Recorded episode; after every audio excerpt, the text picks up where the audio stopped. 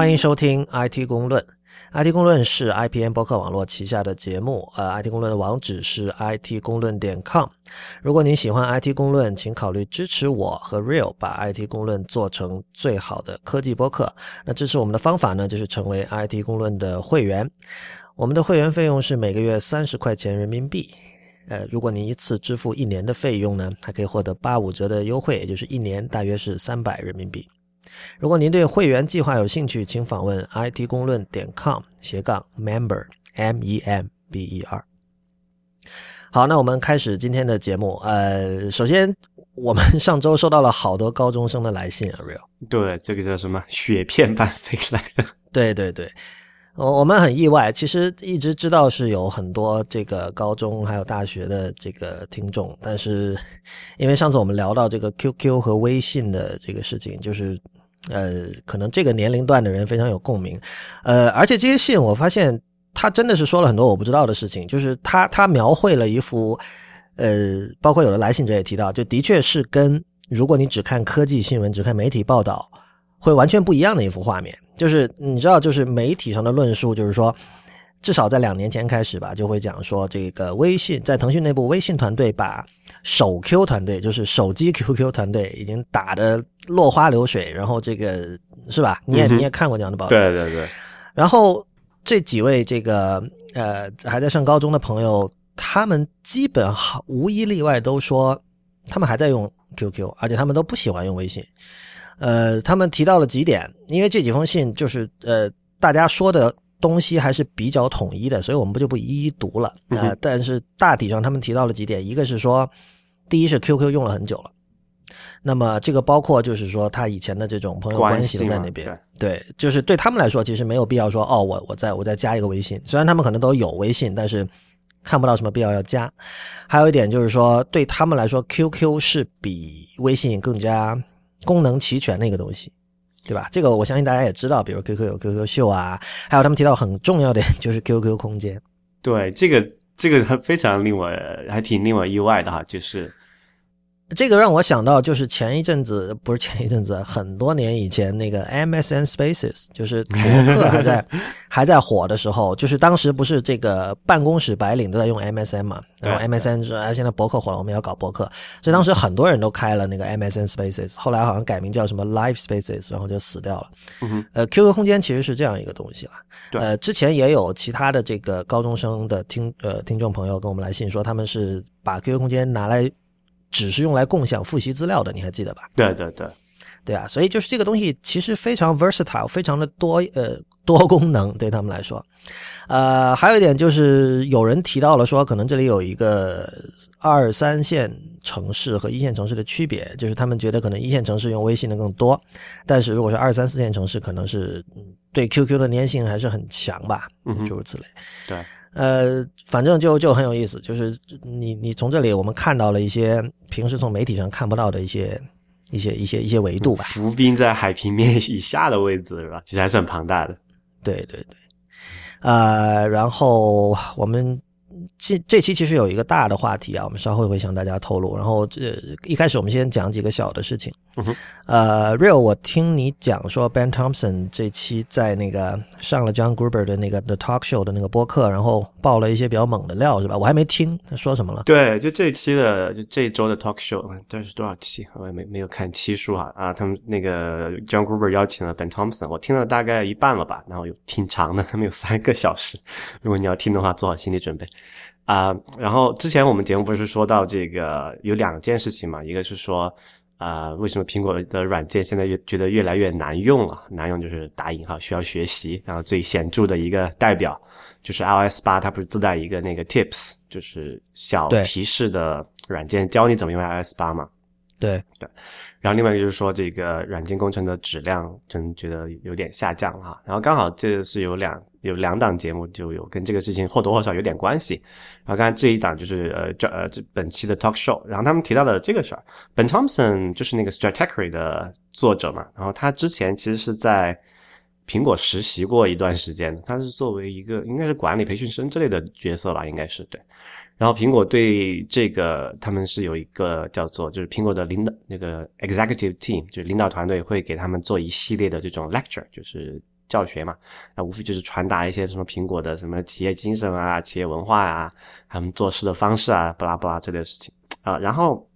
它里面就讲到本汤姆森就讲了这么一个例子，就是说他在苹果的所有人都就都是就是很多人都是那种很怪才嘛，就是就有各种非常不同凡响的经历，他可能不是什么来自传统的那种什么名校啊，然后。就科技行业的那种名校，然后就是做什么什么很牛逼的事情，就是很多人呢就是他们请人比较不拘一格啊。对对对，因为本汤森本来就是自己也是一个很 很怪奇的一个人啊啊，然后他就说，呃，至于这个，因为他之前也在这个微软工作过嘛，然后他说微软和谷歌这两家在招人的时候都比较像，就招到那种很说很聪明的人，然后他们这些人进去之后呢，都急于证明自己比周围的人更聪明，因为 就好像这个国内的很多这个什么。学霸对对这个事情有深有体会哈，就说你你什么好不容易从高什么高中脱颖而出进了什么北呃什么北大清华这种名校，但发突然发现哎周围的人好像都比自己牛逼对吗？这种时候有有就有两种反应，就是一种人呢就是说呃急于证明自己比周围的更加牛逼，另外一种人就是另外一种人就是说啊竟竟然周围有这么多比我还牛逼的人，好开心对吧？他就说这个微软和谷歌就是属于前面一种，然后苹果他们更的氛围更像后面一种。但是有一个人例外，就是这个人就是 Scott Foster，就是他们他们在那个就是那个苹果的管理团队给他们做那一系列的 lecture 的时候，就能明显感觉到其他人都很那种你知道很很 nice 很友善，然后都觉得能够很融洽相处的嘛。然后那个 Scott Foster 一进来，他说大概是一零年还是一一年的时候吧，那个时候还不是 iPhone 四的时候，然后就是说。呃，就能明显感觉到这个人超级聪明，就是他那个言谈举止就能就能感觉到这个人是非常非常聪明、非常厉害的一个人。就是锋芒比较露，是吧？不是比较露啊，是超级露。而且就是说，他还他还加了，就是说，并且他能他能急切的让你知道他比自己比周围的人聪明。嗯啊，这个事情就让我联想到这个之前呃，就为什么说他走路了嘛，就是和其他管理团队合不来，这个可能是一个性格当中很重要的一部分吧。呃，这个要放在中国就叫情商低了，一般会说。呃，算吧，因为中国是比这更加讲究和谐的一个。就其实你从这个角度来讲，苹果的企业文化其实很中式啊。呃，我觉得他们不是中式啦，他们是那种还是沿沿袭自美国六十年代的那套，就是怎么说啊，嬉皮士文化带来的那种。一种 community 的感觉，这个这个跟乔布斯个人的性格我觉得有很大关系。就是你看他，他要安排的那个工作空间是要，就是大家随时他他安排的那个大那个空间是这样设计，就是大家随时的平时的那种，比如说你去倒杯水啊，或者拿个吃的什么那种路线，都会不经意的和别的人交错。他的意思就是说，哦，你这样你们那个路上打个招呼聊一聊，哎，说不定什么新的点子又出来了。就是这个跟火花能够碰出来的。对，这跟那种传统呃企业管理的那种所谓一个萝卜一个坑，非常井井有条的那种方式是是完全不一样的。我我感觉哈，嗯哼，OK，啊，然后再接着说那个 Scott Foster 哈，然后呃，然后 John Gruber 又又就在那里报了一个事情，他之前应该是没有在其他地方讲过的，也是同一同一年，就是在本汤本汤姆森在苹果实习的同一年，然后他是有一次应该是 WBTC 之后吧。然后他 Gruber 和这个 Foster 聊，就私下在聊天嘛，好像是在酒吧聊天还是怎么样，就在讲，就是了解一个可应用性的问题。就是我们知道那个 iOS 有有很多这种针对什么残障人士的一些小设计啊，比如说什么语音啊，还有什么高就是什么高对比度的模式之类的。他就说，呃，就经过那一次对话，他觉得这个 Scott Foster 对可用性，呃，accessibility 就是对，这就是针对残障人士而言的追求是非常非常高的。同时，他对这个易用性，就是 usability 的追求也是非常非常高的，就因为这两个事情是直接相关的嘛。就好像他举了一个例子，一个什么一种一种什么病我忘了，啊，这种这种得这种病的人对这个世界的理解是不能那么那么直接的。比如说，他不能做到眼手，就是他不能用鼠标去点击一个按钮。哎，忘记什么病来的，阿兹海默吗？好像是。呃，明白你的意思了。反正对，就是他是没有办法进行这种相对抽象的思维的。然后他就说，但是这些人能拿到 i，就当年的应该是 iOS 五还是六吧？对，然后能拿到这个 iOS 就能够上手，因为屏幕上那些按钮就是比较一一对一嘛，跟实体世界的东西，就是他们这些这得这种病的人还能还能那个呃，就是非常快乐的学习起来。然后他就他就感叹嘛，就是说这个呃就。就 Scott Forstall 对这方面的追求，就不仅仅体现在对这个，他不是说因为这个残障人士所以不能使用这个而呃就要去做好它，而是说他真正真正的对这种简单易用呃这种追求是到了一种什么吹毛求疵的境地了，然后所以就是那个我们才觉得 iOS 啊这软件这么好用。后来他不是走路了嘛？现在我们觉得这个 iOS 八怎么还需要一个教学才能够用，非常不太直观嘛？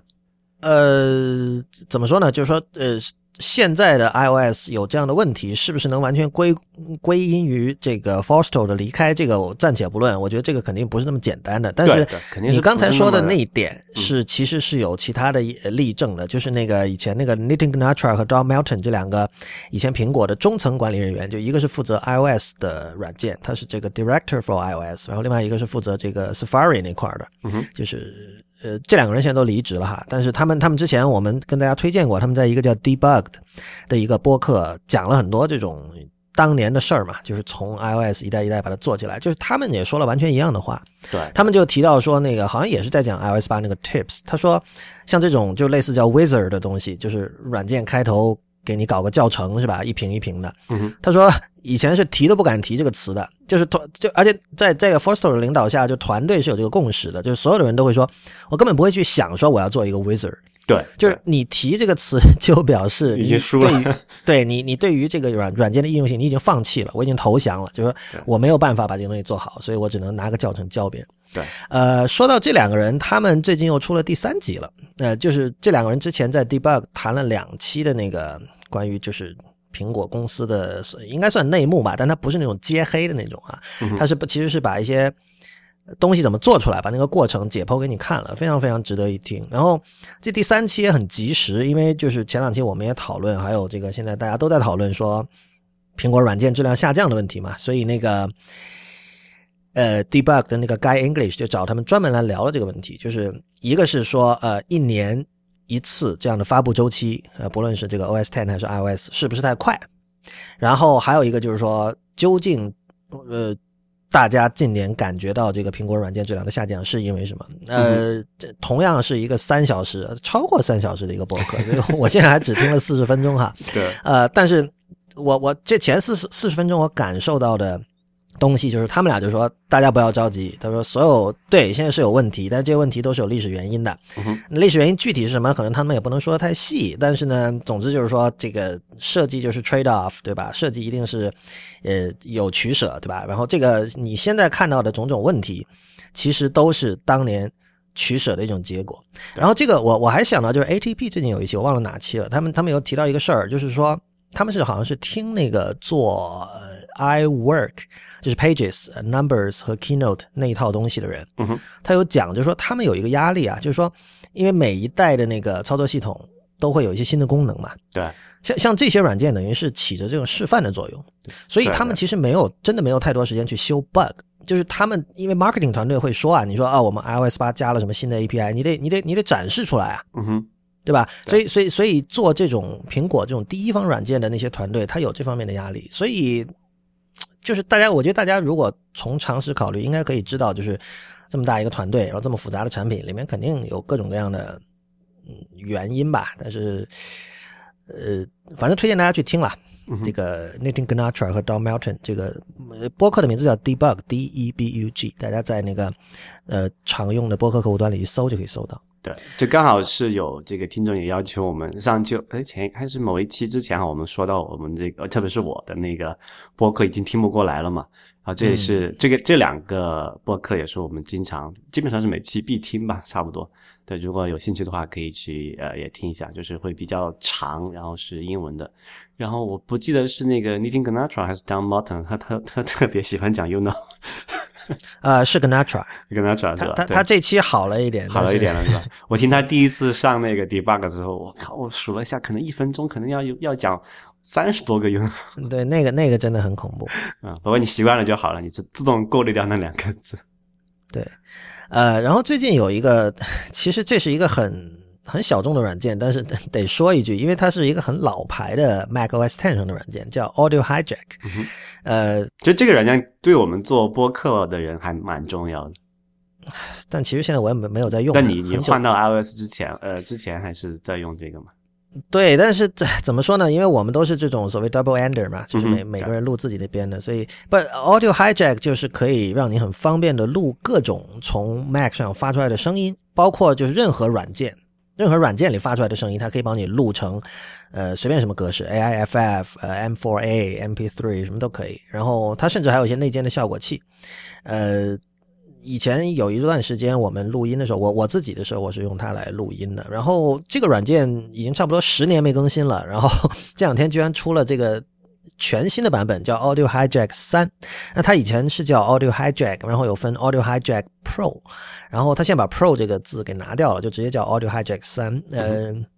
它整个界面就完全换了。然后我试用了一下，就是确实做的非常非常直觉。它它用的是那种。怎么说啊？有点像那种线框图那样的，就是叫什么软件流程图，一个个呃框，然后用线连起来，对对，就非常直观嘛，我觉得。很直观。就是你在这个呃输入设备和最终的这个 recorder 中间，你可以加很多效果器嘛，比如说这个去掉那个电流哼声叫 dehum，还有去掉噪音什么的 denoise，就各种 filter 都有啊。对对对，所以这个就很很傻瓜，然后很推荐大家去去用。那个 Jason Snell 在 Six Color Colors 写了一篇很长很详细的评论，大家可以看一下。然后好像据说这个东西对于这个预算硬件预算不是很多的播客制作者很有用，据说。对啊，就不用买那些各种很复杂的什么呃专业的硬件设备来录了嘛。就我觉得还是挺重要的一点。但这个哎，反正效果肯定还是有差吧。但是哎，大家自己去看吧。这个软件也没什么可多说的。嗯哼，呃，然后还有几条小新闻吧，一个是有一条新闻我觉得很怪啊，是《新京报》写的，说那个它这个标题好像叫“苹果表态愿意接受中方网络安全审查对，这件事情是发生在去年年底十二月份的时候。嗯，中国不是最近新成了一个部门叫什么国家互联网信息办公室嘛？应该还是有段时间了。对，然后他的这个老大啊、呃头头叫主任吧，啊、叫卢伟。他去那个去年年底的时候去硅谷考察了一圈，当时也在那个什么，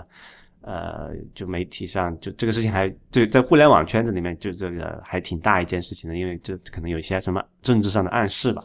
嗯当时他去访问了这个苹果、Facebook、Google、微软，还有亚马逊吧，我记得。他当时非常搞亚马逊他们那个图片，我当时在知乎上贴过一个图，呃，一个图嘛，亚马逊打了一个红色的条幅，什么什么热烈欢迎谁谁谁来访问亚马哦 逊，对吧？什么这是懂中国哈，嗯。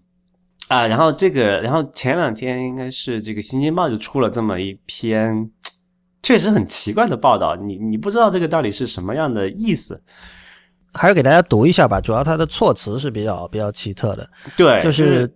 说这个卢卢伟跟呃 Tim Cook 见面嘛，然后说这个，然后他他是引述，他说据一位参与这个会谈的国家网信办的这个负责人表示，呃，会谈重点是苹果产品在中国地区的安全保障。呃，卢伟说这个中国已经是苹果最大的市场，然后中国也愿意对苹果等科技巨头开放，但前提是你的产品必须保证用户的信息安全和隐私，对吧？然后接下来他说，哎，呃你漏了一个很重要的字，啊、同时维护国家安全，对对对，这个很重要。对，然后呃，Tim Cook 在和卢伟的会谈中主动谈起，下面是引号。前段时间有传闻说，我们给第三方提供后门和数据，我们过去没有，将来也不会提供后门。然后另起一段哈，对此卢伟回应，引号，你自己说了不算，你的新产品要让我们的网络安全官做评估，我们需要得出结论，让消费者用的放心。然后又另起一段。Tim Cook 当场表示，苹果将会全力配合中国对苹果产品进行的网络安全评估，确保用户可以在产品的使用过程中感到安全可靠。再另起一段，就最后一段了，我保证。该负责人介绍，这意味着苹果成为首个愿意接受中国官方网络安全检查的公司。呃，这个是《新京报》这个记者的名字叫李丹丹写的一篇短稿。但这个时间点爆出来就，那你会觉得它的意味很奇怪。而且措辞也很奇怪，就是你自己说了不算，这个他是当直接引语写出来了，但是这个 我觉得不太可能是当时真正说出来的话吧。那也很难说啊。为什么不太可能？中国现在是大国，好吧？对，反反正那这个具体的评论我们就不便多说啊，把这个新闻摆出来，大家自己去体会它后面的这个意含义吧。但是，嗯，应该今年会有一些什么动作，我觉得。OK，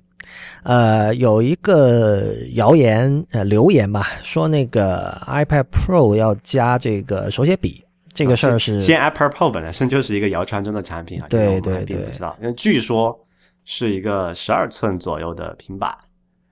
不是现在不是说那个传说中的十二寸 iPad Pro 其实是那个十二寸的 Mac MacBook 嘛？就是上次我们聊的那个。对，又很有可能哈，就是这两个设备就是同一个，就是那个对什么呃十二寸的 MacBook MacBook Air 和 iPad Pro，他们可能是很可能不是两款产品，而是同一款产品。所以你这个手写笔的事情是从哪儿听来的？我没有看到这个消息。呃，这个网上已经有很多地方在说，所以比这个事情很有分量，因为他是之前一个这个专门分析，就专门看苹果供应链的分析师爆出来的。然后这个分析师有叫郭郭明池吧，对，台湾的一个这个人不是经常呃爆假料嘛？就是没没这个人报的料都是都是这个人有非常好的 track record，这个人报的料非常正确。比如说在去年之前吧，当时我们不是还传那个 iPhone 六，它到底会不会是大屏嘛？他都已经很很准确的说出会有两块会有两款 iPhone，呃六代，而且他准确的说出了分辨率。OK，所以他对于手写笔他说什么？就是说，他说这个 iPad Pro 会搭载一块手写笔，他就说这么一件事儿。就说这个人是有有有过往有非常良好的这个这个谣传记录的，哈哈，就说这个事情应该是十有八九是可信的，因为他对供应链的把呃这个消息的话，应该是比较有有有什么有什么一手信息了，对，就是说，呃，因为我我自己真的很久没有用手写笔了，就是我我当然我现在有一个那个三星的 Galaxy Note 4嘛，然后它是带一个手写笔的，然后那天我试图拿出来用，就就几乎就不太会用了。当然，它那个好像有一些比较 fancy 的一些东西，好像你可以，就你不需要碰到那个屏幕，你就啊悬在屏幕上空就可以用，还可以是怎么样隔空。写是吧？对，但是我就是我，但但我觉得如果 iPad 做的手写笔跟我们现在知道的手写笔是一样的话，那好像确实没什么意思啊。不，现在我们所用的这个 iPad 手写笔其实都是一个 hack，那就其实就是一个一个棒子，前面有一坨这个橡胶还是硅胶吧，然后模拟你的这个手指去再摸一个屏幕，但是这个的精度是很低的嘛，因为本来这种就什么电容式触屏吧，对，啊、对这个识别的精度就很非常低。但我我想说，这个我用过那个 Surface Surface Pro，应该一二三和 RT 我都有试用过。哎，这个事情还挺还可以讲，就是微软花了非常大的精力在在北美的高校里面去推宣传推广这个 Surface。OK，Surface 那个它不是自带一个触那个 stylus 嘛？那个笔的体验是非常好的，哦，就是因为它它是等于是之前是把那个华康的呃是叫华康吗？Wacom 呃的那个 Wacom 对的那个笔做进去了，然后第二代好像跟第一代有点不一样，但是整体来说体验是非常非常好，就手写和绘绘画的体验非常好。它它不是那种我们讲的那种什么电容式，而是说专专门是一种那种就是很多这种做设计的朋友在用的那种那种是那种绘图板的那种体验啊，做进去了，非常非常厉害。但就说这个这部分的，他就如果他要做这件事情，它的用途是什么？就很可能是我们在 IT 公论第一期的时候，你你们当时和这个李楠讨论，这个 iPad 作为一个不是一个 productivity tool，是一个 creativity tool 嘛，就是一个创造性工具，对，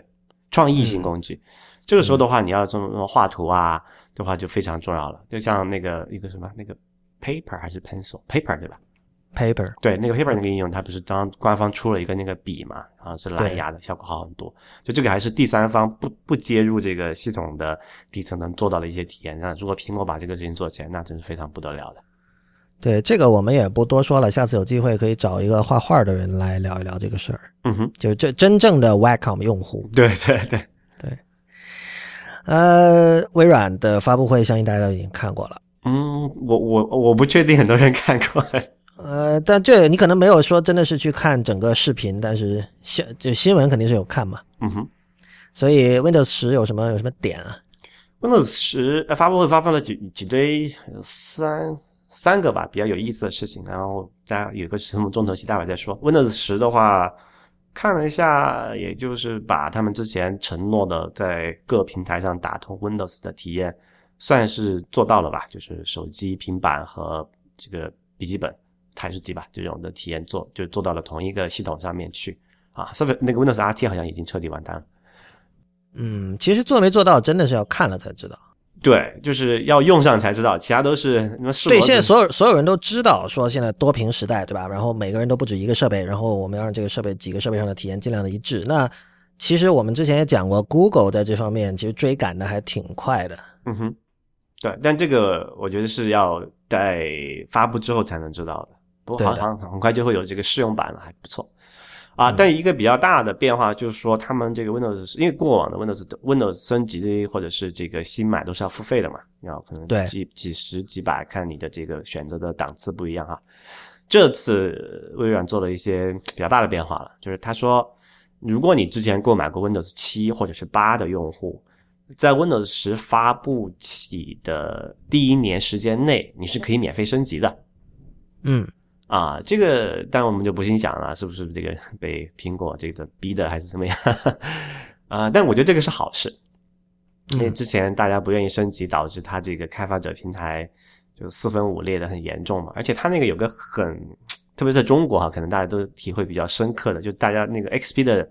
用户还比较多嘛，很多人很多这个厂商做软件的时候，他还要考虑这个 XP 的相互兼容。这样的话，他们就不太愿意采用像只有什么 Windows 八啊或者十里面才有的新特性，就导致它的这个，它就微软费了老半天劲做的那些很高级、很酷炫的 API 没人用，嗯，然后，这样才导致他们的这个用户体验很糟糕嘛，就说也是就是口碑也不好，他们就说那我们这次就。呃，放弃这部分升级的这个收入，然后我们就直接让你免费升级。呃，这样的话，就他肯定希望就是说能有更多的市场能够是升级到最新的这个平台上面去，然后开发者可以就抛弃掉之前那些旧系统嘛，然后直接走上什么进入新时代。这个事情还是蛮可能是一个比较重要的变化吧，就不知道市场的反应会是怎么样子。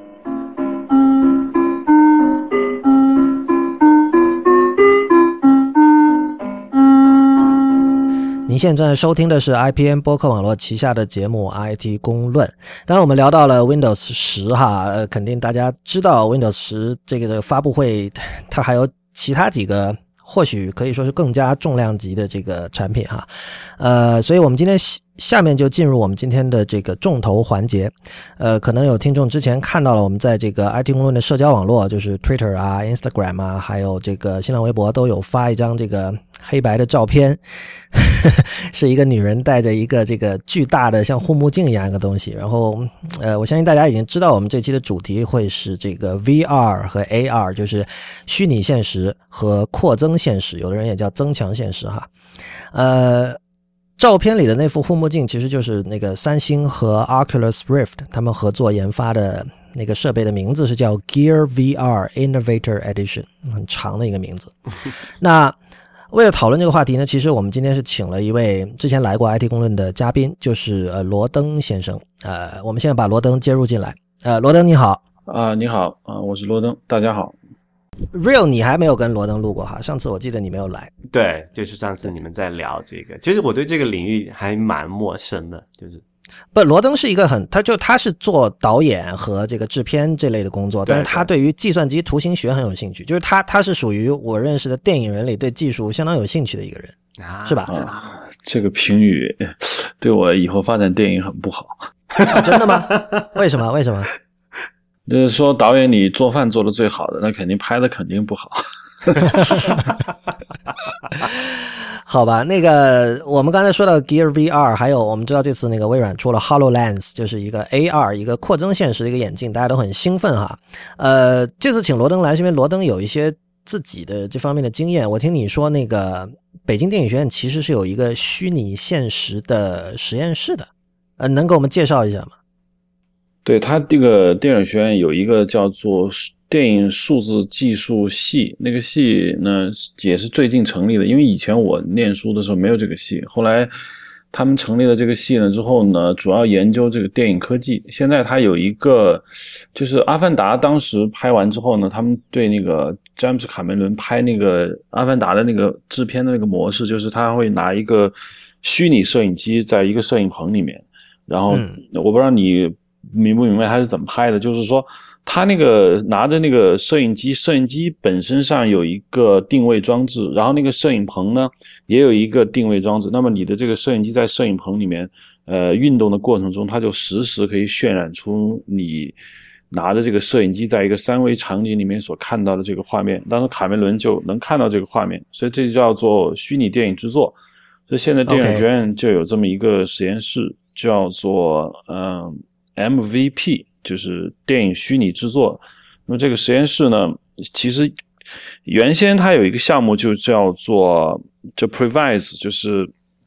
预预览嘛，把那个电影特技。预览出来，那么其实你也可以导演拿一个那个类似于一个摄像头的东西，在一个摄影棚里面，然后你你随着自己的摄影机，你自己完全可以操控你的摄影机的运动，你马上就可以看到你这个摄影机拍到的这个虚拟场景出来的是一个什么东西。然后所以后来他们就说，把这个摄影机如果放到头顶上的话，呃，或者戴做成一个眼镜的话，那其实就是很相似的这样一个产品，就是虚拟现实。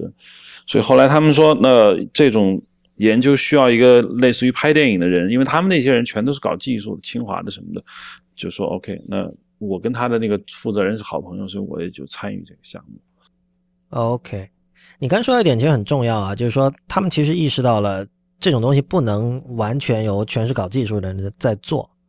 对。但是你有没有发现哈？其实 Real 我不知道你有没有发现，像无论是微软的 Hololens 还是呃那个 Oculus Rift，还是三星的这个 Gear VR，都有这种感觉。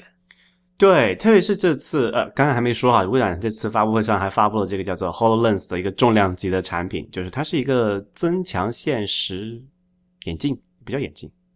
这个叫什么？它护目镜。呃，就我们就说眼镜好了，就它它是一个比较大的眼镜，你可以想象是那种滑雪时候戴的那种。对对，就是它发布了这么一个东西，就是它可以让你在看到现实物体的同时，在上面叠加一个虚拟的影像嘛，它就叫做 Hololens，然后 Holo 是那个。全息影像嘛，holographic 的前缀，然后 lens 就是镜片嘛。然后他当时就当我看完发布会的时候，有这个感觉啊，就是说他们把这个产品丢出来了，但是呃，他们展示了有两个应用吧，现场一个是说呃可以看到一个全全息的小人儿在那里说话，然后另外就是说他可以在现场组装一些什么，做一些那种三 D 建模的一些事情。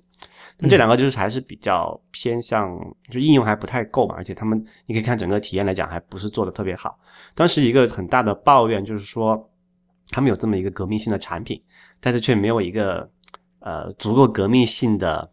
或者说足够大众化的一个应用来展示它，而是选择这么一个两个比较相对来说相对吧小相对小众和相对不是那么普通人需要的东西来展示它。这可能就是跟刚才罗登讲的那个事情有一点关系，我觉得。罗登，你对 Hololens 就你你看完发布会啊、新闻啊那些之后，你的你的第一反应是什么？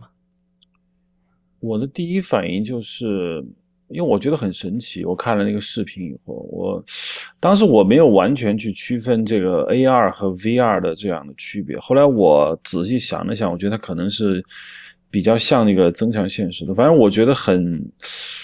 就很觉得原来都觉得这是一个比较难以做出来的东西，那现在它是不是就这么快的做出来了？然后我马上就我那个微信朋友圈立刻就涌来很多很多人，就是我们那个 MVP 那个那个朋友圈就说啊，你看了那个就是发布会了吗？我们都说看了，然后他们说啊，你看我们一直想象的东西现在已经成为现实了，就大家很兴奋，然后就有很多人从原来的这个。微软的，你要黑微软的，马上就变成那个软粉了，啊，就自我表态了，就这个这这帮人被被骗的还不够啊？对，就首先我觉得第一点啊，没有成为现实啊，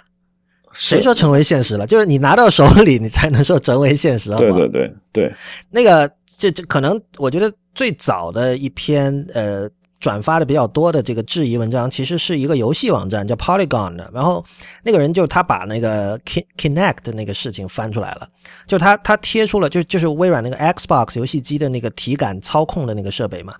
那个东西他当时的那个广告片也是很炫的，比如说有有一家子坐在那个沙发上，然后 Kinect 可以非常精确的去检侦测每一个人的不同的动作。但是很多人最后买到了，发现其实根本做不到的。然后，对，就这边有个落差嘛，所以大家就想说，那 Polygon 那个作者就说，对啊，你看 Kinect 是有这样的一个落差，而且这次这个负责呃 Hololens 的人和当年负责 Kinect 的人是同一个，就是那个 Alex Kipman，也这次也是他在台上做那个演演示的，所以大家就说会不会这次又是一个呃怎么说啊？这如果大家有听昨天的那个内核恐慌，他们也聊到这个事儿，就是他承诺了很多很好的东西，看起来很炫，呃，在 Mindshare 上赚足了这个，就就就赚足了，然后你看所有人都在转发，所有人都很兴奋。但是我们首先我们不知道什么时候可以买到它，因为那个这次微软给出的那个，它基本就没有，它根本就没有给出那个发售时间嘛。然后他说的是这个在 Windows 十的 time frame 里面，就是字面意思就是说，呃，Windows 十在发售的这个区间里，我们会我们不会让你等到 Windows 十一的，就是他说我们不会出 Windows 十一，我们以后都是 Windows 十点一、十点二、十点三。对，就是这个东西，这这呃，其实这一点就让人已经心里要打鼓了。就是，对啊，你你如果说这个东西已经是比较成熟的消费者产品，为什么没有一个固定的发售日期？因为我们回头看第一代 iPhone，后来很多年以后，《纽约时报》有一篇爆料的稿嘛，就是乔布斯在台上展示第一代 iPhone 的时候，那时候 iPhone 还完全不能用呢，就是他们是花了多少的心力，就是。研究出那一套操作流程，就你必须按照那个顺序来演示，中间只要错一步，可能这个 iPhone 就会死机什么的。所以那那个时候那那场发布会，当时我们看着觉得行云流水，但其实你可以说它就是一个视频，就那完全是假的。然后，但是当时就这样，乔布斯还是定死了，说六月二十九吧，零七年的时候那天必须发布。那所以接下来就死赶呗。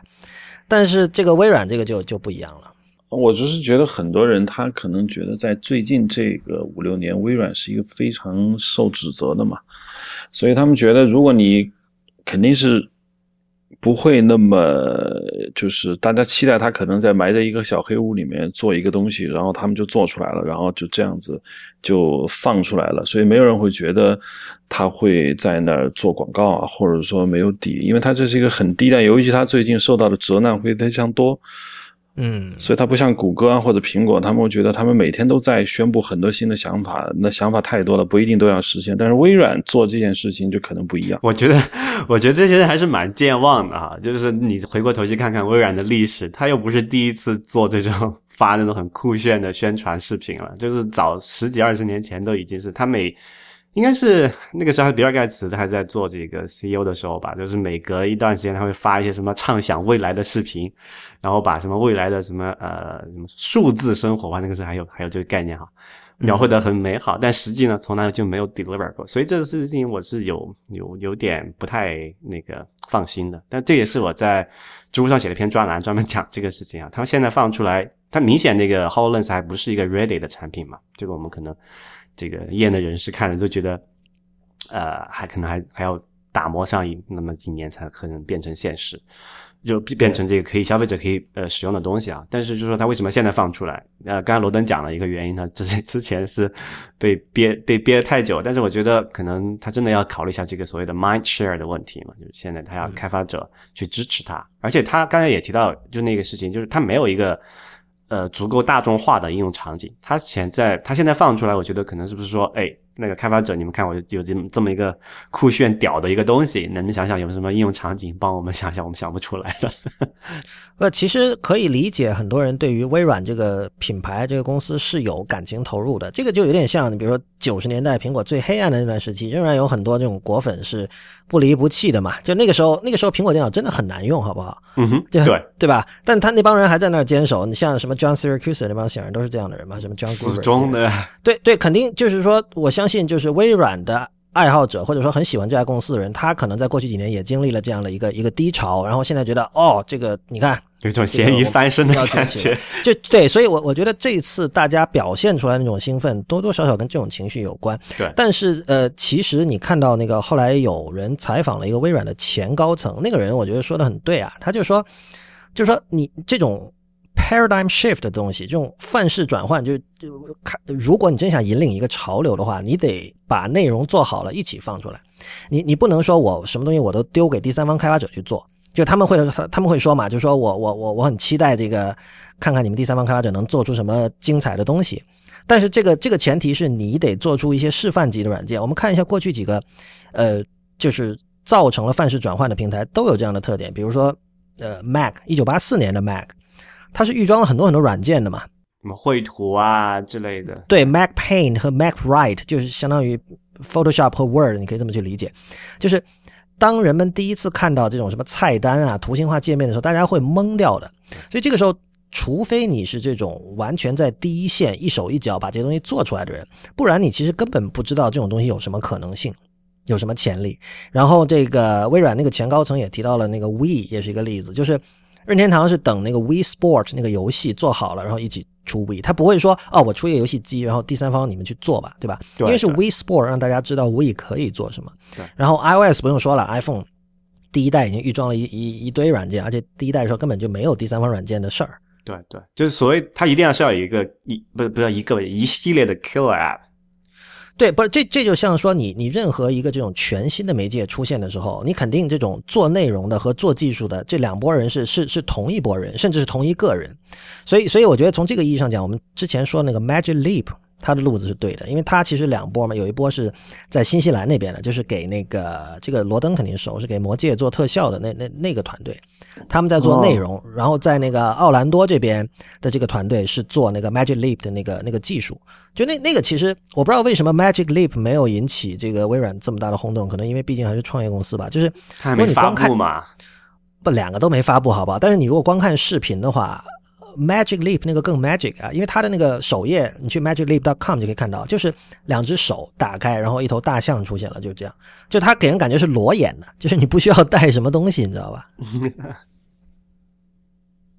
然后呃，刚才提到说 VR 和 AR 的区别哈，我觉得其实这个没有什么神秘的，就是 V 虚拟现实 VR 就是说，你把你进入到一个一个场景里，进入到一个存在里，对吧？然后扩增现实 AR 其实是说你去怎么去强化真实世界、三次元世界的一些东西。我我这个有一个很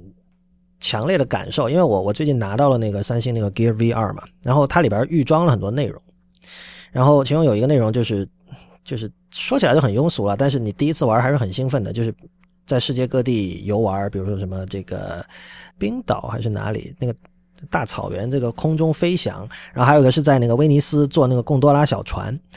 坐那个船，当时我就感觉到哈，就是说你你明显它那个 VR 的效果是很好的，但是呢，由于它它不是 AR，就你看不见自己的身体嘛，嗯哼。就你戴上那个眼镜的时候，你看到的只是呃那个内容制作者做好的那些影像。那因为我坐在船里，整个人是一般来说可能我手抱着膝盖那样的姿势嘛。而当时我戴着那个眼镜的时候，我刚好是坐在沙发上，也是那样一个姿势。我就觉得很奇怪，诶，我怎么看不到我膝盖啊？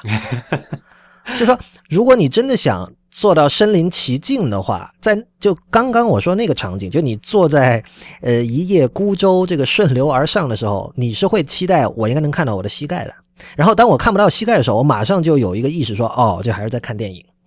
就是虽然这是一个不是传统意义上电影，它是三百六十度的，你你你你转身一百八十度往后看还是有东西的，但是仍然你会感觉哦，这是在看电影，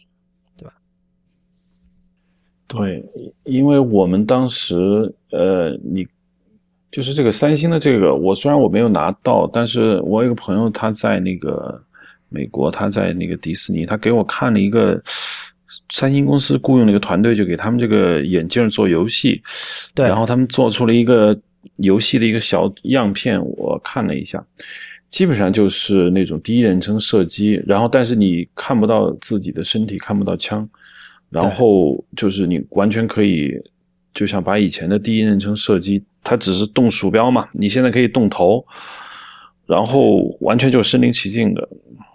对，这这一点其实是让人。其实有点小失望了，就是它就 point and click 这个操作模式没有变，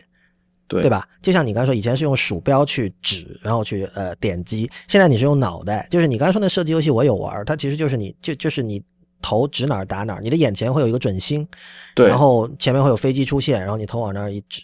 呃，当然这个三星这个 Gear VR 他们也自己说了，呃，虽然它比 Oculus Rift 呃。更接近于消费者产品，但它仍然不是一个消费者产品。你在买的时候，它会有个地方让你打勾的，就说，呃，说你这个我我打这勾，表示我明白这不这是一个给开发者用的东西，这不是还不是一个消费者的产品。呃，可能要解释一下两者的这个关系哈。就是 Oculus 大家应该很清楚了，就因为之前 Facebook 花很大的价格把它收购了嘛。然后呃，Arculus 是它最早是一个 Kickstarter 的一个众筹项目，那么它是在二零一二年的九月一号在呃筹款成功的，然后当时筹了两百四十多万美元，然后当时是大概有九千多个人去去筹款。呃，然后两年之后吧，都不到两年，在二零一四年的三月就被 Facebook 收购了。然后接下来的事情大家就很清楚了嘛。呃，比如说他们找了那个当年做游戏的那个著名的程序员，就 John Carmack 去做他们的 CTO，诸如此类的。然后他们是在二零一四年的七月，就去年的七月发布了他们第一个叫 DK Two，就是 Developer Kit Development Kit Two。那么这个东那个东西是要连电脑的。就是你，你把它买了之后，你戴在头上，然后你是要应该是 USB 吧，把它连上电脑，然后你是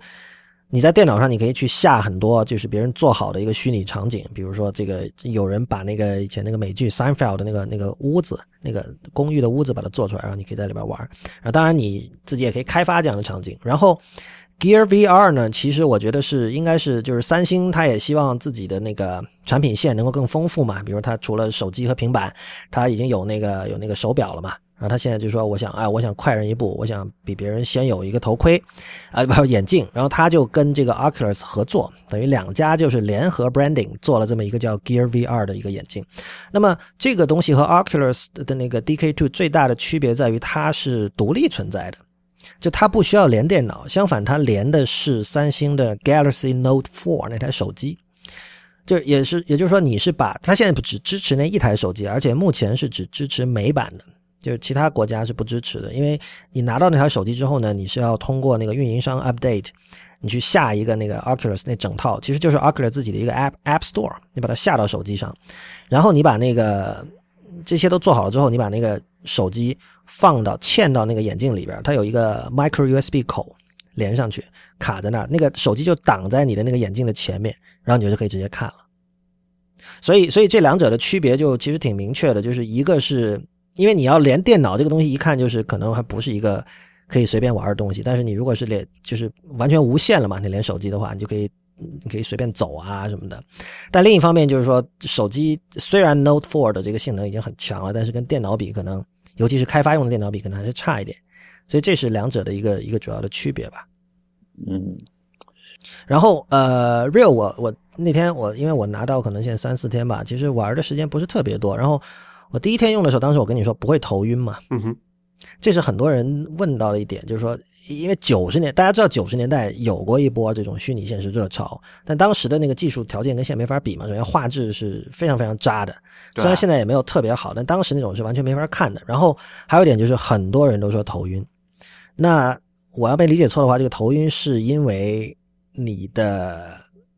你的眼睛感受到的信息和你的身体神经感受到的信息是不一样，对吧？对，因为是因为耳朵里面有一个前庭，然后对对，它你身体没有动，但是你眼睛在动，它就会晕。对，这个我我第一次第一天可能因为我玩的那些 App 呃本身还好，但是今天今天我我下载了一个就是也是韩国某个公司做的一个像个博物馆一样的，它它其实是一个应该说是观光吧，它带你去参观韩国的各种寺庙什么的，然后你就置身一个一个寺庙里面有个塔，然后你可以。那个 Gear VR 的这个右侧有一个小的 Touchpad，你是通过那个来来控制它嘛？然后你控制自己在走来走去，那个时候就真的非常晕，就是就是我我后来就马赶马上得停下来了，就没有办法继续玩了，就是有一种想吐的感觉。而且而且它移动的时候 很搞笑，就是它移动的时候，因为你你脚没有动嘛，但是你整个身体在平移，那个时候感觉就很像那个破。破破坏之王里边那个刘以达的那个角色，他他不是演一个僧人，叫法号叫梦怡嘛？然后他是总那是食神吧？啊，食神食神，对对，sorry，搞错了。对对对，他他因为那个当时摄影机就没有拍他下半身嘛，你就看就看他是他肯定是有那个镜头非常搞笑。对对对，他就是完全平移过去，当时我就感觉自己特别像那个梦怡，就是但但确实很晕。嗯，就是说还是有这个什么看到的画面和这个身体感知不同步的问题嘛？挺至少至少那个 app 是挺明显的，但是我也有见人说不晕的，因为那个前两天我看《纽约时报》有一篇很长的稿，那个人就讲到说他他是一四年被 Oculus 请去啊，不是是那个当时纽约有一个什么 agency 帮就做了一个什么什么一套这种虚拟现实的东西，是用 Oculus 做的，然后去体验了一下，觉得不晕。这个晕和不晕，这个是因人而异的，就是有些人就是弄死都不晕的。啊，真的吗？嗯哼，这所以这个跟当年玩那种 first person shooter 什么不用当年的，我现在玩还我还晕呢，就是现在玩一个随便的一个射击游戏玩，就超过十几分钟我还是晕。哦那有些人就是在那玩半天都不会晕啊，这个 体质不一样嘛，只能说没办法。，OK，嗯啊，这个事情还可以上面上面顺便提一下，上次你我们介绍那个书的时候，不是讲了那个叫 Dana Boy 的那个人嘛？对，然后他之前我不是说他还做过一些其他的很有意思的研究嘛？知乎上我有一篇专栏文章专门介介介介绍这个事情，就是他做了一个研究，就是他他发现女性玩这种虚拟现实啊或者这种射击啊这种会比男性更加容易晕，就因为有些生理结构决定的。嗯就有待待会待会儿会把链接放在 notes 里面，大家有兴趣可以去看一下。，OK，嗯，所以我我们说回那个电影的事情啊，因为因为呃，我觉得虚拟现实和扩充现实，除了的游戏，大家肯定是大家最容易想到的这种应用场景哈，嗯呃，然后就是电影了。我我知道，就是罗登，你之前也跟我讲过，就是电影圈内人对这个东西很不能说很看好，但至少是觉得这个东西有可能是下一个重要的一个一个 paradigm。所以，所以现在你据你了解到，就是国内国外电影界这方面有没有什么动作或者相关的研究？嗯，对，其实我更关心它在电影上的应用，因为其实你刚才也讲了，这个东西生产出来，它肯定要去有人用。如果说专业人士去用呢，那可能不如消费产品那么用被人关注。现在出来的产品，我没有亲自去体验，但跟电影相关的，就是好像他们知道，就是说你戴这个眼镜，给你一个那个 Pacific Rim，就那个环太平洋那样一个场景。然后就在那个香港的那个街头，你就可以看见那个大的那个机甲战士从你的上空跨过去，然后整个场面你是可以就是呃左顾右盼的嘛，不像以前电影它是给你镜头分好了，但那个但那个刺激在于什么呢？在于那个场面很宏大，嗯它是一个非常刺激的动作场面，所以你置身在其中，你就有很强的那种感觉。但如果那个场景只是一般的文戏，那比如两个人坐在那儿聊天，那其实你自由的选择你的视角，其实就变得没有那么必要。所以我就说，这种如果对于观众的体验来说，我们当时就在想，那这种戴着眼镜儿看，你可以左顾右盼的，是不是他讲故事大概局限在这种大型动作场面？好莱坞大片儿，对，迈克尔贝的电影，或者就是说恐怖片，据说现在已经有恐怖片拿那个做这种讲故事的手段，因为恐怖片用看用这个看是非常刺激，但是别的戏，一它真的是剥夺了导演的这样一个手法，因为导演会控制你看多少、怎么看、角度。对对对那你如果戴上这个眼镜，那完全是你自己选择的话，我们就一直很头疼，说这个东西到底有没有用？后来我跟几个电影圈的人聊，他们就比较的悲观，因为从现在看到的产品来看，就像你刚才说的，大部分是旅游风光片，它只是给你演示，但是它很难讲故事。但后来我们又说，一开始电影产生的时候，卢米埃尔那个时代，他们也没有觉得电影可以讲故事，就是拍一个火车进站啊，水浇园丁啊。但是突然有一天，一个大卫波特出来，他拍了一个人对着镜头开一枪，然后又换了个镜头，一个人倒下。那这是世界上第一个蒙太奇，就开始讲故事了。那或许这种虚拟现实的这种手段，会不会引发一个电影美学的革命？其实大家会比较困惑，现在没有答案。我我觉得有一点哈、就是如果我们看一下这个个人电脑的历史，就是从我如果我们说从这个八十年代初，什么 IBM 兼容机，还有包括八四年的 Mac，那个时候算是呃呃 PC 就 Personal Computer 正式成为消费者产品。如果从那时候算的话，往前推的话，从一开始有这种怎么说啊，这种发烧友在家里攒机，就七十年代不是有有开始什么有什么什么 Homebrew Computer Club 那种东西嘛？嗯，对，这中间的过程，我不知道你们知不知道，这中间有多长？十年。嗯，差不多。如果如果说现在我们玩什么 Oculus Rift 这种东西，或者 Gear VR 这种东西是是 Homebrew Computer Club 的话，当然我们知道这个变化的速度，其实这个变化的速度本身是在加快的，所以可能不用十年，但是有可能用不了十年。对，但很可能也不是说一两年就可以完成的一个一个过渡。然后你刚才说到那个问题啊，其实现在在 Gear VR 的那个那个 App Store 里是有的，这两种例子都有，呃。他有那种类似变形金刚那样的片子，然后但是还有一个，它里面有一个叫什么《Stranger with Patrick Wilson》还是 Watson 那个东西，那是什么呢？就是大概五分钟，然后你是跟一个加拿大的音乐家，你在他的 studio 里。然后他在你面前弹钢琴、抽烟，也没干什么。他一边在那儿弹，一边在那儿唱。然后你可以环顾四周，你看他那个房间里的各种东西，比如有一套鼓啊。然后你往左后方看，有有一条狗躺在地上。然后就墙上有各种海报，乱七八糟的。然后你可以看他抽。他有镜头分切吗？完全没有。没有，没有，没有，没有。他就是一个一个固定的场景，就相当于你就站在那个房间里。哦。就真实感还是很强的，但是我我呃怎么说呢？我我不我不太确定说一定要是大片或者说炫酷的效果才适合用这种全景式的方式展示。但另一方面，我又觉得就算是大片又怎么样？就是说，我不知道你觉得像比如说用这种 VR 的方式来呈现那个变形金刚和用这个 3D 电影有没有本质区别？哎，我这里可以插问一个嘛？就是也。哎，我现在这跟这个事情有关，我也想问一下罗登，就是可能一起回答了吧？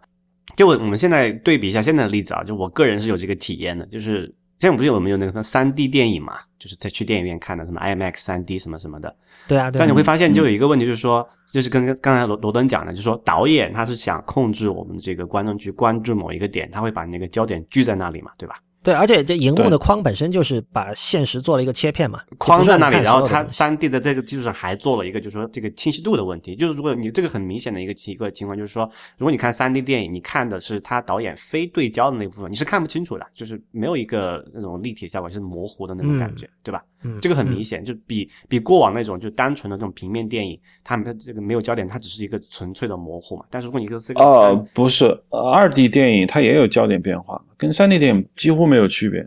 但是那个他的那个我我看的那个实际体验，就是说，如果我看一个三 D 片三 D 的片，如果不是导演的焦点所在的位置，那个那个感受是非常难受的。我不知道为什么，就比二 D 的他不给你焦点，你你想看也看不到。如果他不给你的话，啊，就就会觉得那种就是有点脱焦，是不是有这种感觉？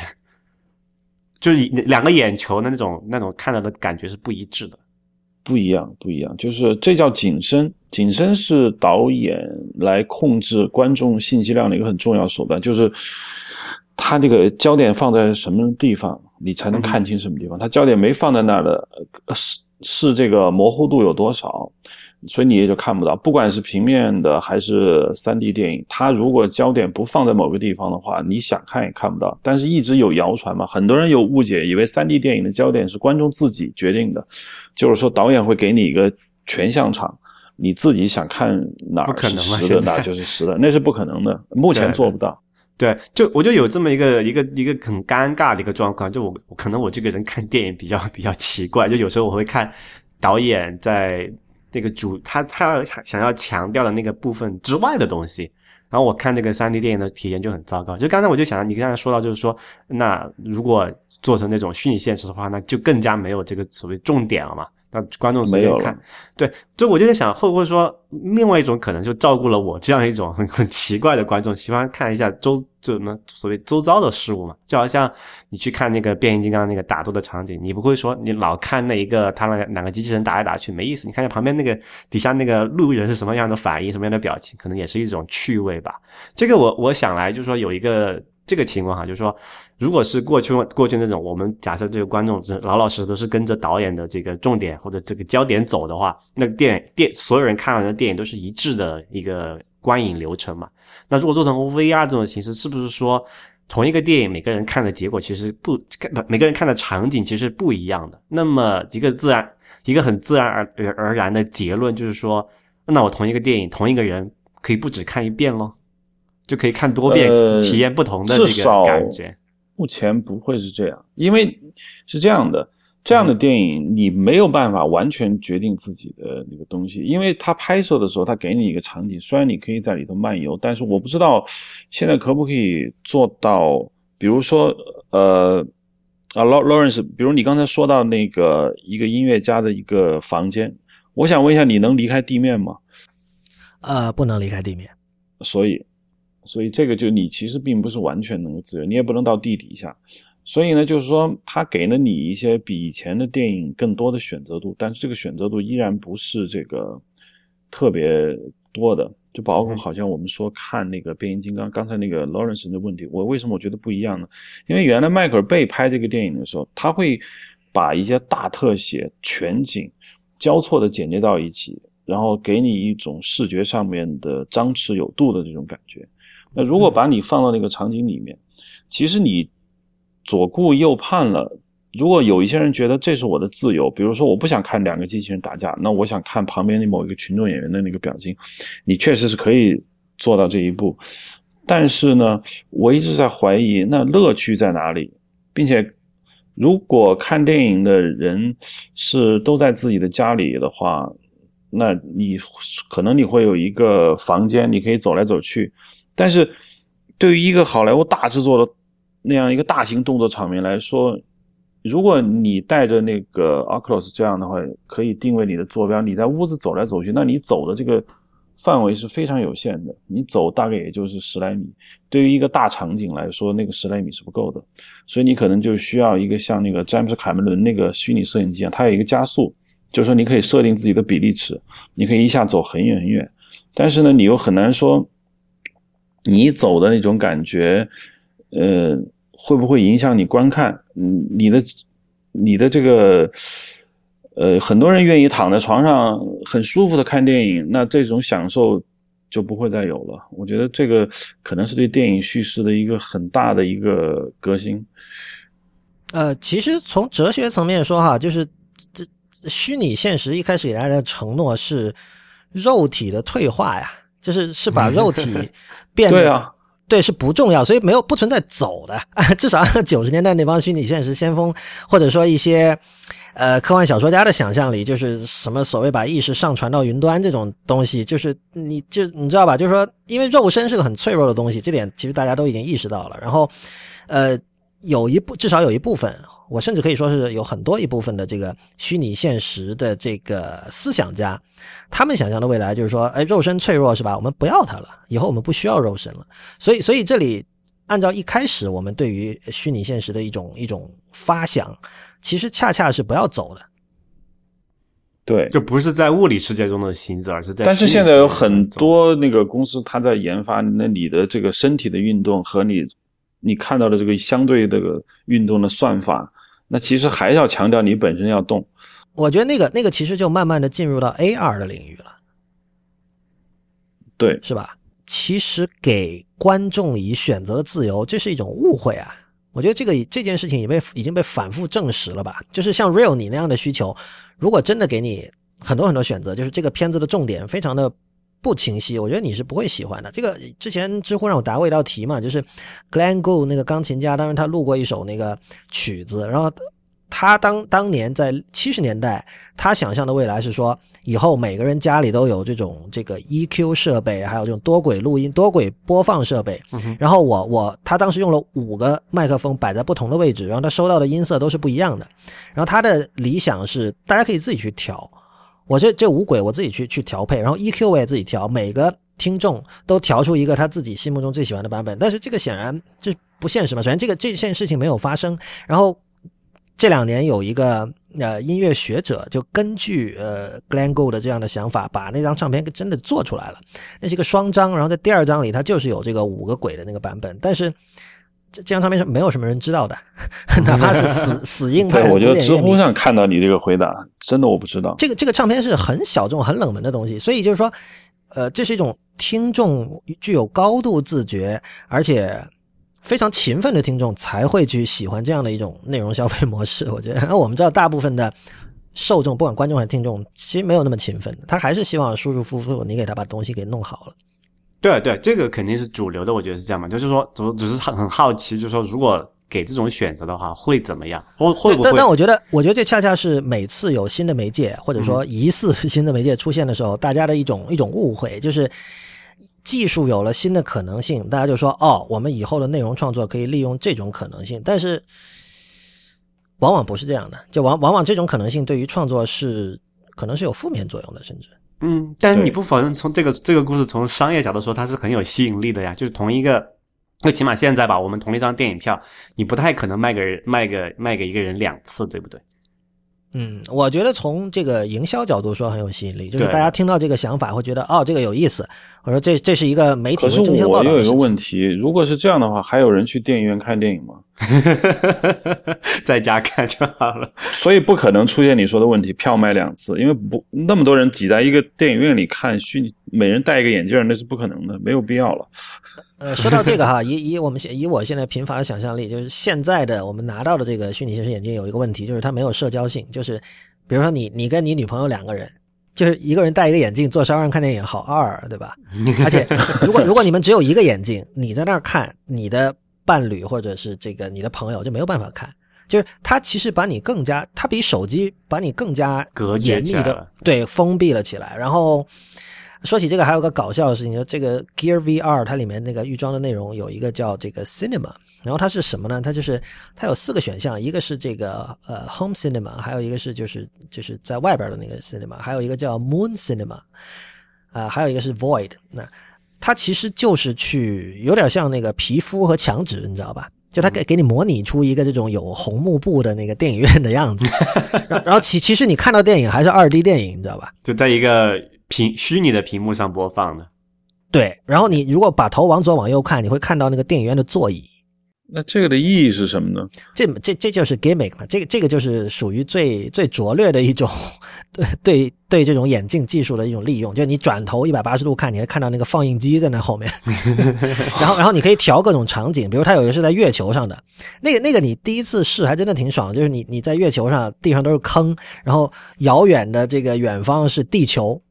然后你前面有一块屏幕，你在那看电影。他他预装了几个预告片进去，什么这个 Interstellar，然后变形金刚好像也有，然后还有什么反正几个大片儿吧。呃，对，有这三个皮肤，然后还有第四个叫 Void，那个就是就是指哪儿看哪儿。比如说你你你想躺在床上看是吧？你颈椎不舒服可以，你躺躺在床上，然后你用这个手指呃去点一下那个眼镜右侧的那个 Touch Pad，那么它就等于说投到了你的正上方，就这样。嗯可是他躺在床上，他不就是可以看到一个电影吗？我觉得当时我觉得这个眼镜对我来说最大的一个好处就在于，就是说你可以用任何姿势看电影。对，是这样。然后我想问一下，你看到的那个电影，如果不选择你说的刚才这种这种肤色啊，就是皮肤模块，那如果直接看电影，它是有边框的吗？有边框的，直接看电影就就就跟你在电影院看电影其实区别不大，就是一个二 D 的电影啊。那我问你，如果是你说的那种，就是真的虚拟场景，比如说你刚才讲放在一个音乐家的实验室，那你看到的这个视野是有边框的吗？那个视野是没有的，就是它呃，这个现在的 Gear VR 里面的内容分成两块儿，一个叫它叫这个什么三六零 video 三百六十度 video，那一部分就是我说那个音乐家的工作室，还有我说刚才在那个威尼斯坐船那个体验，啊，那个就是没有视野啊，没有边框哦。那是没边框，那个就跟你置身在那儿，就除了你看不见自己的身体以外哈，其他跟你置身在现场是没有区别的。啊，当然现在画质还是很很局限，但这个我相信这只是时间问题了。就是现在它的画质可能只相当于 PSP 那个游戏机的那种画质，是 PSP 啊、不是 PS Vita，所以大家应该能够想象是什么样的一种状态。然后，但但是你它它是可以看，就你可以自己把电影导进去看的，但自己电影导进去看就是我刚才说的那种什么电影院模式啊、月球模式啊那种，那就是二 D 电影。我觉得你刚才说的这个社交性是一个很有意思的话题。对，就是这个，因为你知道现在大家都觉得社交是很大一个事儿嘛，然后我我觉得单纯因为这个，就现就是虚拟现实眼镜按照它现在的样子就很难火起来，就是没有社交性，还有一点就是相当的重，说实话。就是诶他不可以在这个虚拟环境里面做一个什么 avatar 之类的人出来社交吗？我觉得也是可以的吧。就想起像那个叫什么，嗯，Second Life 吧，那种那种类型的应用。对，理论上是可以了。但是你刚才说这个，我难免会想到像那个 We 里边那个有一个什么叫 Me 吧，就是 We 里边的那个 Avatar。嗯哼，我我不知道这个就资深的游戏玩家有多少人去用那个，或者像 Game Center 这种东西。可能还有一部分是这个界面的问题，就是现在现在的 Gear VR 的那个那个人机界面是很糟糕的，就是你得把你的右手举到你的太阳穴的位置，你知道吧，才能进行任何操作。它是一个 button 的嘛？它有一个 button，那个 button 有点相当于这个智能手机上的 home，就是你你长按可以回到一个一个主菜单，然后你点一下就是就是 back，就是回退到上一集，然后它有一个。上下左右四个方向的一个 touchpad，那个是用来就它里边那个 App Store 的每一个 App 之间的切换是有点像 iTunes 那种 Cover Flow 那种界面，然后你要在不同的项目之间切换，你就用那个 touchpad 去去扫一下，然后有的时候你可能上下点一下什么，就你跟那个虚拟环境里面的物体的交互是比较奇怪，就好像在点鼠标一样。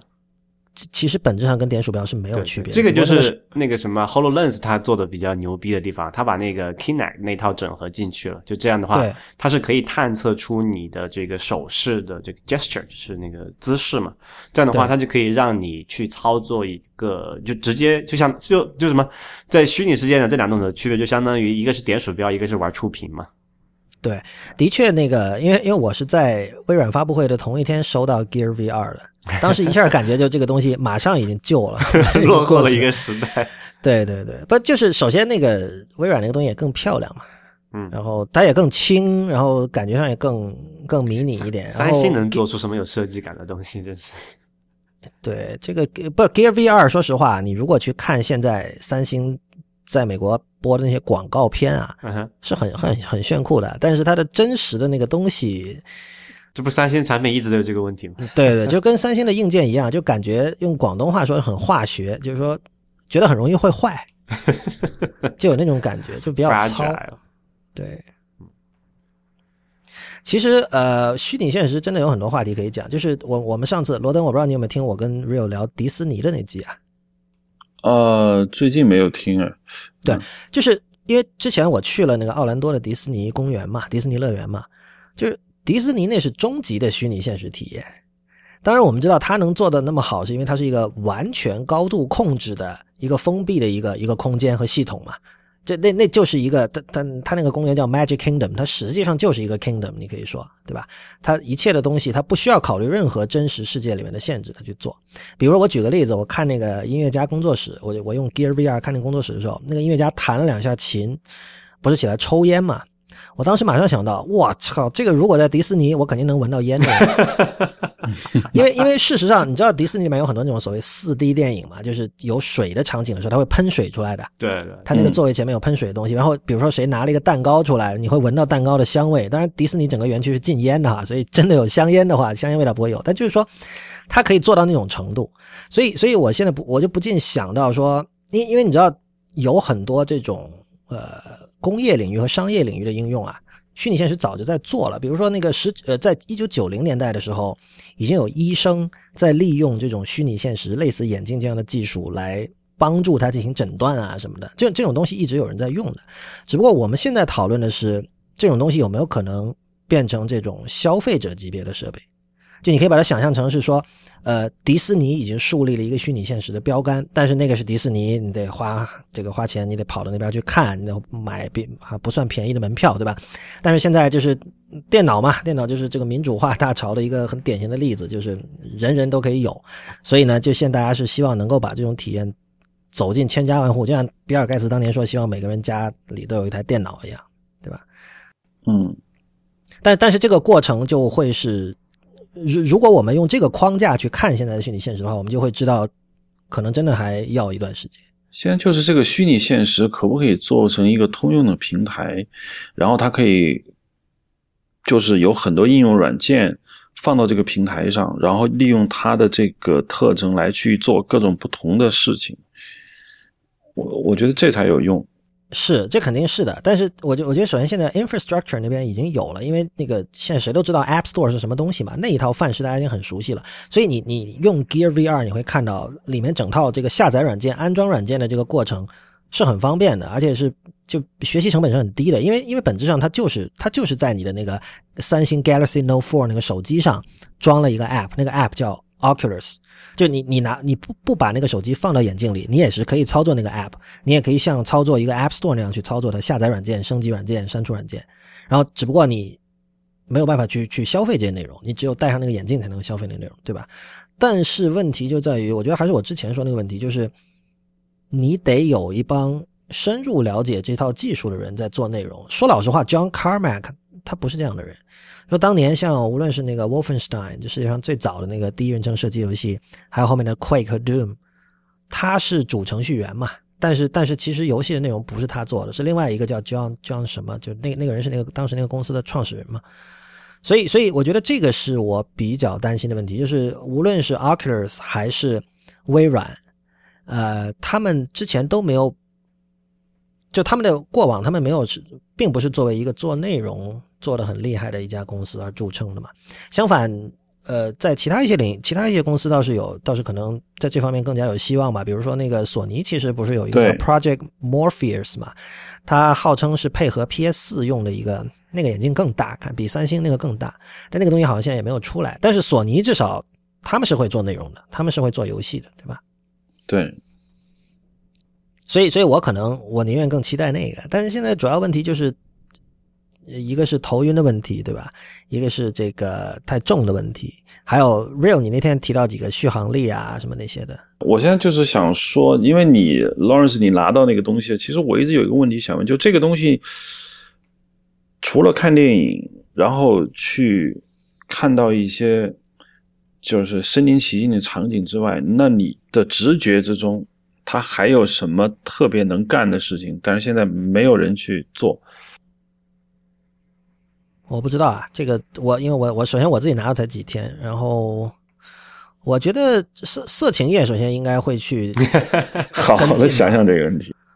不，对不真的，因为我们之前我们也老说嘛，色情业对于新技术总是用的最最总是。第一时间去用新技术嘛，不管是什么 Flash 什么 HTML 五，你知道当时大家就是 Flash 一下成了这个过街老鼠嘛，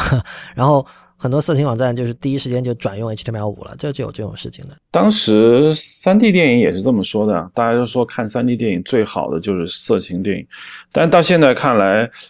并没有发生这样的事情。对这个，你你记得以前有一个叫那个 Lawmoner Man，就是九十年代非常有名的一个。以虚拟现实为主题的一个电影，那个原著小说是 Stephen King 写的，然后那个当时是还没有怎么成名的那个 Pierce Brosnan 主演的，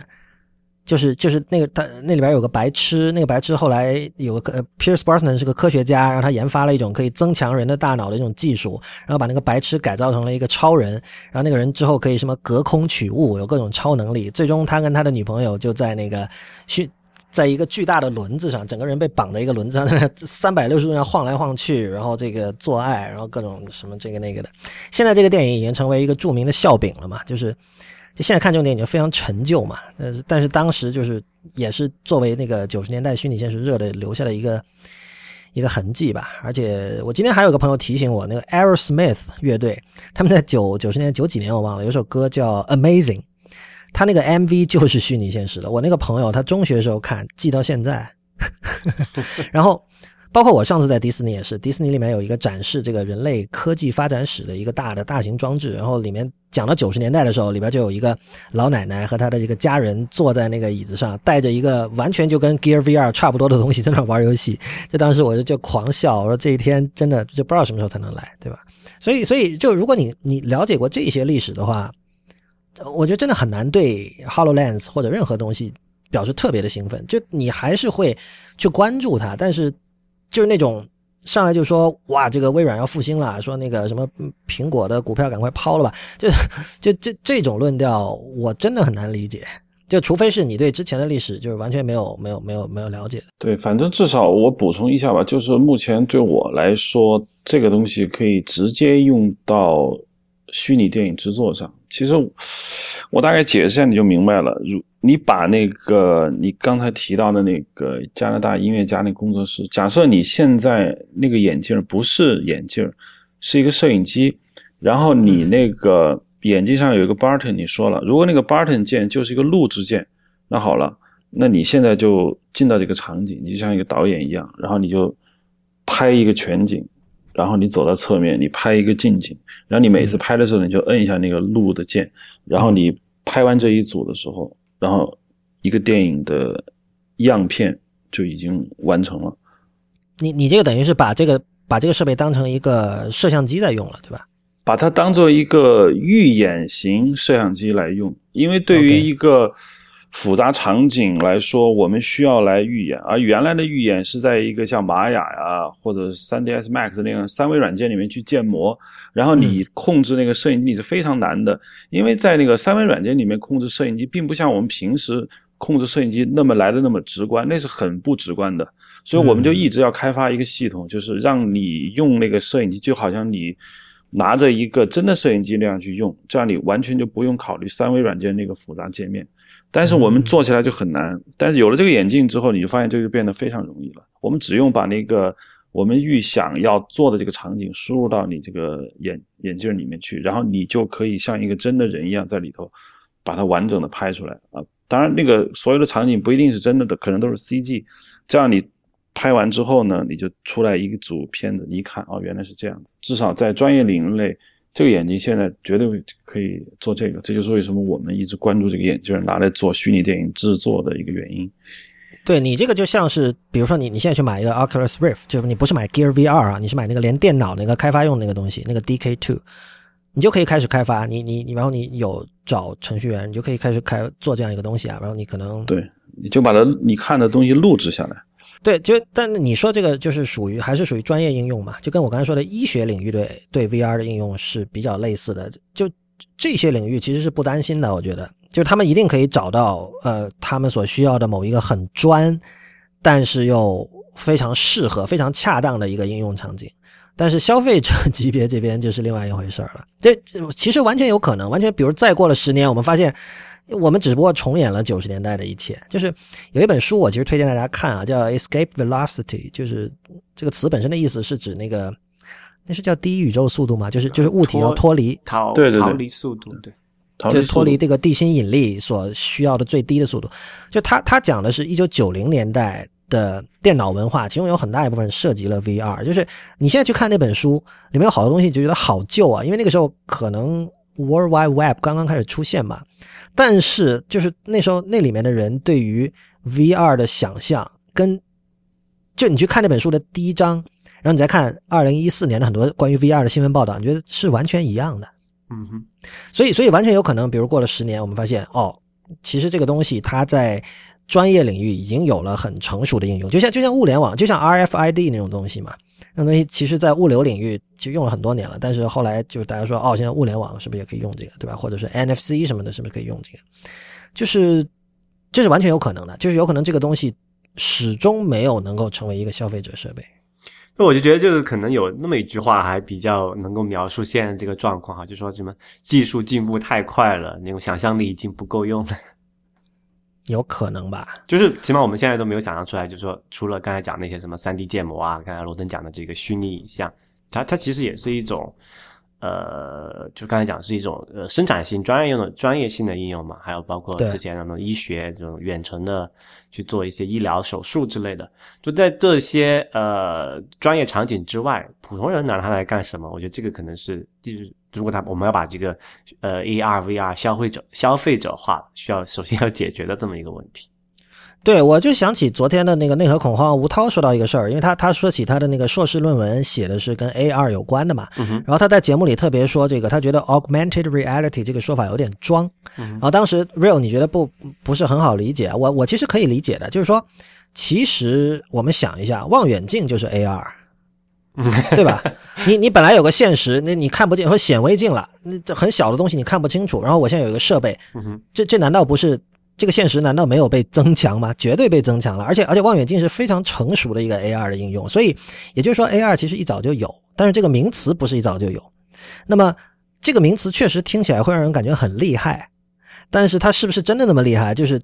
就如果你跟别人讲说 AR 其实就是望远镜，大家觉得哇好不性感。但如果你觉得它是 Hololens，大家觉得哇靠这是未来是吧？不，我我就我就想到当时那个乔布斯那句话，就是他说那个电脑是这个什么 bicycle for the mind 嘛，就是是是给头脑用的自行车。就这这个比喻就有意思的地方是，它在于自行车本身是没有目的的，就是它它是讲说，呃我要从 A 点到 B 点，然后自行车可以帮你呃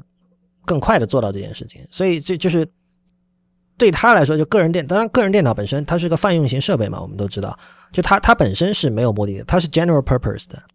呃，所以所以我们再回头看望远镜的话，其实望远镜是一个是一个专用设备，它是有目的的，它的是它是单一目的，它不是 general purpose，但是它是笨的。我们现在老说什么 smart device 嘛，这其实其实呃聪明和笨的区别就在于有没有 CPU 嘛，这个没说错吧，real？嗯，其实其实笨的设备也是有 CPU，只是比较弱小而已。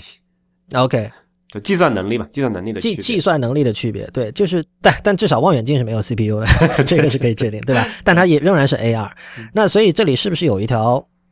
呃曲线是这样的？从笨的这种专用性的呃只有一个目的的单一目的的这种 AR，比如望远镜、显微镜，甚至我们戴着近视眼镜、远视眼镜也是嘛。然后到聪明的，就有 CPU 的，而且可编程的这种，但它是泛用型 （general purpose） 的计算设备，也就是个人电脑。其实包括我觉得现在我们用的手机和平板哈，它比起 PC 更加封闭，更加不那么泛用性，但我觉得它仍然属于，在我刚才这个论述里，仍然属于泛用型计算设备。然后再下一步可能是这种，呃，是聪明的，呃，有有很强大的计算能力的，但它同时又是这种专用和同同时是一种专用的 AR 或者 VR，这就像罗登刚才讲的那个例子，就是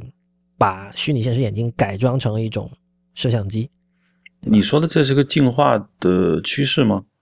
有可能出现的一种趋势吧。因为因为所有的东西在变得聪明，这一点我觉得是毫无疑问的，对吧？就就所有的东西原来没有 CPU 的，现在都有 CPU 了。所谓智能家居不就这么回事儿嘛？或者说，呃，不一定 CPU 这这不一定 CPU 了，但有可能是比如说 WiFi 模块，对吧？那可以通讯，就这也是这也是所谓 smart 之所以说它聪明的一个一个原因嘛。然后，但我觉得从泛用走到专用，这个这个趋势也是存在的。就是虽然说我我可以去 argue 说，呃，你在手机上可以做很多东西，或者比如说你你可以在 iPad 上看网页、发 email，但你也可以画画。那么从这个意义上说，它是一个泛用型的设备。但是我觉得对于主流消费者来说，呃，移动设备其实是更加专用的。比如说，有相当多的人，我相信连 Real 都是吧，就是 iPad 基本就是一个用来放电影的东西。对啊，我现在就基本不怎么用。对啊，那上次咱们讨论过这个话题，就是泛用型和专用型。那上次其实没有我我聊完之后，我也没搞清楚，就是说趋势是什么。但现在按照你的说法，其实就是这样子。呃，泛用型虽然越来越聪明，但是聪明的专用型还是得存在。不就是专这呃呃，老实说吧，就泛用对于一般的使用者来说，其实是不容易用的，因为太泛了嘛，说白了。但但是专用就是现现在，比如说大家都说要简洁、要简单，呃，这个一个 app 哈、比如说要让大家一眼就知道是干什么的，你不能搞太复杂。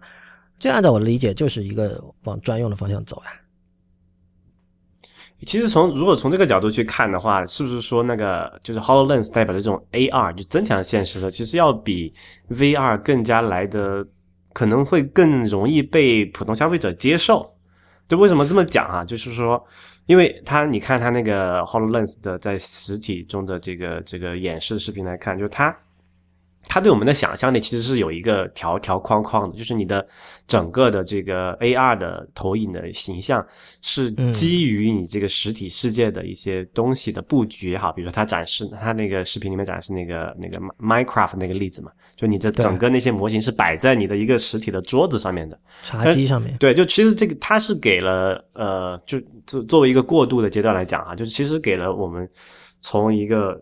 有一个原点，就不至于是白纸一张。对，不是一个完完全全的空白，它给了我们一个参照点，让我们说，哎，我们现在是在现实世界，我们在现实世界中搭建，就不需要真正去搭建那些原子的东西，就是能模拟出那些是那种那些那些效果，而不是说一步到位直接杀到这个 VR 里面，你你就把你丢到一个空旷的，就是什么 void 里面去，就是空虚里面去，然后再从头构建一个虚拟的世界出来。我觉得这里面可能是一个，就从那个。呃，人的接受的角度讲，可能这个 AR 反而是更加好的一点吧，我觉得。我的感觉就是 AR 和 VR 有点像是这个工具类的应用软件和这个什么游戏啊、互动小说啊、电子书，这样的一个、一个区别。就是 VR 其实更多是在做就所谓内容嘛，是是是艺术，是让人去消费，让人去沉浸，让人去逃离这个世界的一种东西嘛。escape 对对对，virtual virtual 就是讲这个，AR 更多是就像那个视频里展示什么帮你什么修水管之类的事情，就是它是有很明确的指向的。对。然后我个人其实觉得在在茶几上玩 Minecraft 是挺二的，就是 Minecraft 的好处就是它它纯虚拟，然后它就你可以把它想象成建筑嘛。它它可能比如它是一种建筑上的教育，然后由于它这个这对，因为如果小孩子玩的话，你你不可能一上来就是告诉他有这么多真实世界的那种限制嘛，嗯，所以它这种纯虚拟的方式反而是更好的。然后另一方面，如果你说、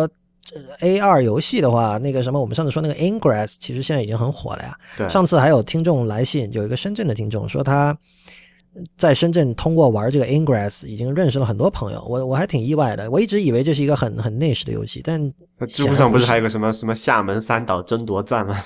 对，但那个那个那个东西就完全没有利用到任何什么眼镜什么，它就是靠手机去啊，一个定位的效果，对。对。这个还是蛮蛮有意思的一件事情。但是，不过我觉得，就像 VR 这种设备，对于普通人来讲，可能最大的意义就在于可以解决那个啊，就现在我们不是 一直在讨论嘛？昨天也在看到有人在一直在吵这个什么，希望又大屏又希望又便携嘛，对对啊，所以就是说靠这种 VR 设备也好，AR 设备也好，可以解决了。那我们又可以用同时什么五百寸的大屏幕，同时又不需要占用很多的空间在你的兜里面，就这个是一个挺好的事情。的确是的，就是就等它的体积和这个重量降下来呗。对，就起码它提供了这么一种可能性嘛，就是你你在手机上你再再怎么做也不可能做到一个十寸的手机，对吧？但是我可以很容易在虚拟眼镜里面做一个一百寸的屏幕出来，这个是挺挺对对对，说老实，话，就是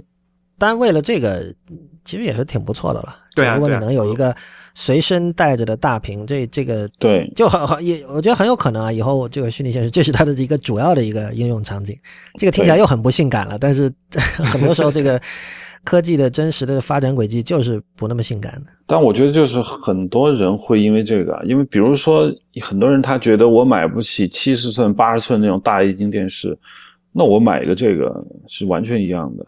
就以后以后就不会再有什么七十寸、八十寸的液晶电视，以后的电影院也不也不是一个有一张巨大屏幕的东西了，就是一堆沙发，可能或者是一堆那种可以什么或者对再脑洞再大一点，把一些人装到那个一个装满充满液体的球体里面，你可以自由运动，又不会伤到自己或者是别人。然后戴上一个虚拟个太远对 虚拟的头盔在那里在那里晃动嘛，你这个你你这个要不要算同步率啊？变成那个 EVA 对啊，对啊，这 这不就是那个什么终极的事情吗？他们在在要做这种事情，对我觉得，但是短期来看，我觉得能够解决现在这个眼下的手机太大、屏幕呃屏幕又太小的问题，我觉得这已经是很大的一个进步了。